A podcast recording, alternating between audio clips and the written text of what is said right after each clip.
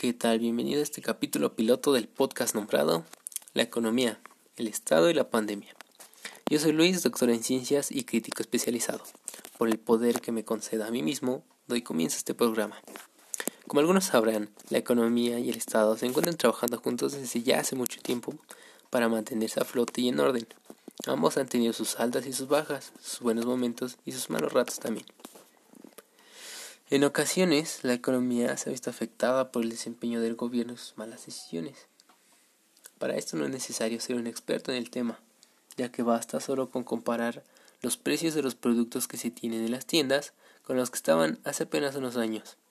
Pero bueno, de eso voy a platicarte, de la relación que existe entre estos dos órganos vitales para el país, que son el Estado o gobierno y la economía, por su parte. Hace tiempo me hacía la pregunta de por qué el Estado es fundamental en el ámbito económico. Investigando descubrí que esto se deriva a mucho tiempo de prueba y error con distintos modelos económicos. Por ejemplo, en México, en sus últimos 50 años, ha experimentado tres cambios de este llamado modelo económico, en los cuales no se les tenía un rumbo fijo, ocasionando serios problemas para ese entonces.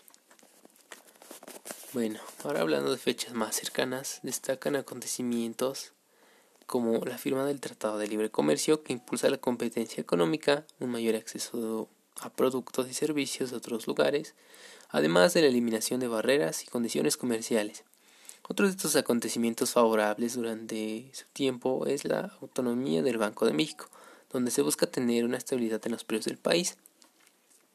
Antiguamente este era afectado por el gobierno debido a que se usaba como un fondo para sus acciones. Entonces al volverse este autónomo se pudo tener así un único objetivo y por el único por el cual trabajar para el país. Bueno, como estas acciones se han tomado otras en su momento, varias de hecho. Bueno, ahora sí, el tema principal, la pandemia. Uno de los golpes más fuertes que ha sufrido nuestra sociedad y la economía, como es observable en el mundo, es el coronavirus o COVID-19, originado a finales del 2019 en Wuhan, en China. Se ha expandido mucho, exponencialmente alrededor del globo y ha provocado millones de miles de muertes, millones, creo que aún no, pero miles de muertes. Entonces esto ha ocasionado varios problemas un ejemplo de esto es como los Juegos Olímpicos que se iban a llevar a cabo en Tokio. Además de este ejemplo se pueden ver otros como el cierre de fronteras, hoteles centros turísticos con gran importancia que afecta directa e indirectamente a los sectores turísticos de todo el mundo, no solo de un país ni de las potencias, de todo el mundo. Este evento inesperado en pocos meses ha considerablemente afectado en la economía de todos los países, en la economía y gran parte del turismo debido a que el cierre de las fronteras es muy contraproducente para el turismo en el país y en todos los demás países. O otro ejemplo de este es con los empleos, ya que se ha experimentado una pérdida masiva de empleos en todo el mundo. Nuestro país no es la excepción.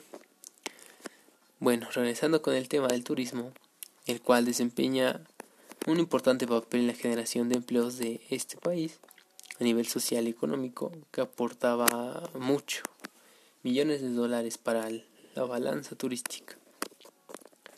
Entonces, como, ser la, como fue la principal fuente de empleo para los jóvenes y la segunda para mujeres, no existe un apoyo financiero suficiente para seguir pagando ni recibir ingresos, por lo cual empresas hoteleras ante la cancelación de ingresos no tienen margen para enfrentar estos compromisos fiscales, lo cual lleva a suspensión de pagos y recortes de personal, lo cual millones de familias pues, se ven afectadas.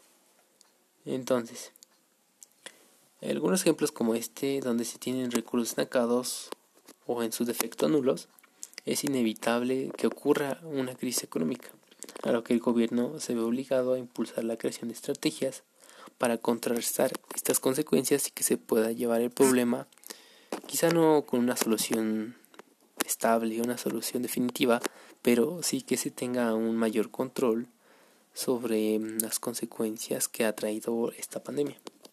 Lo que los países proponen que se ayude a las empresas para que estas no caigan en bancarrota. Sin embargo, ante el desempleo y el poco consumo de los bienes y servicios, el gobierno tiene tres opciones muy arriesgadas para poder afrontar este problema. Una de estas sería el aumento de los impuestos. Otra de estas sería la reorientación del gasto. Y la tercera, en su defecto, sería el endeudamiento. Aunque las tres implican consecuencias en la población y su calidad de vida, seguimos esperando a lo que acontecerá en el futuro cercano, cuáles serán las decisiones que se optarán y cómo nos desarrollaremos en ese tiempo. Bueno, hasta aquí el programa, muchas gracias por sintonizarme, yo soy Luis y hasta la próxima.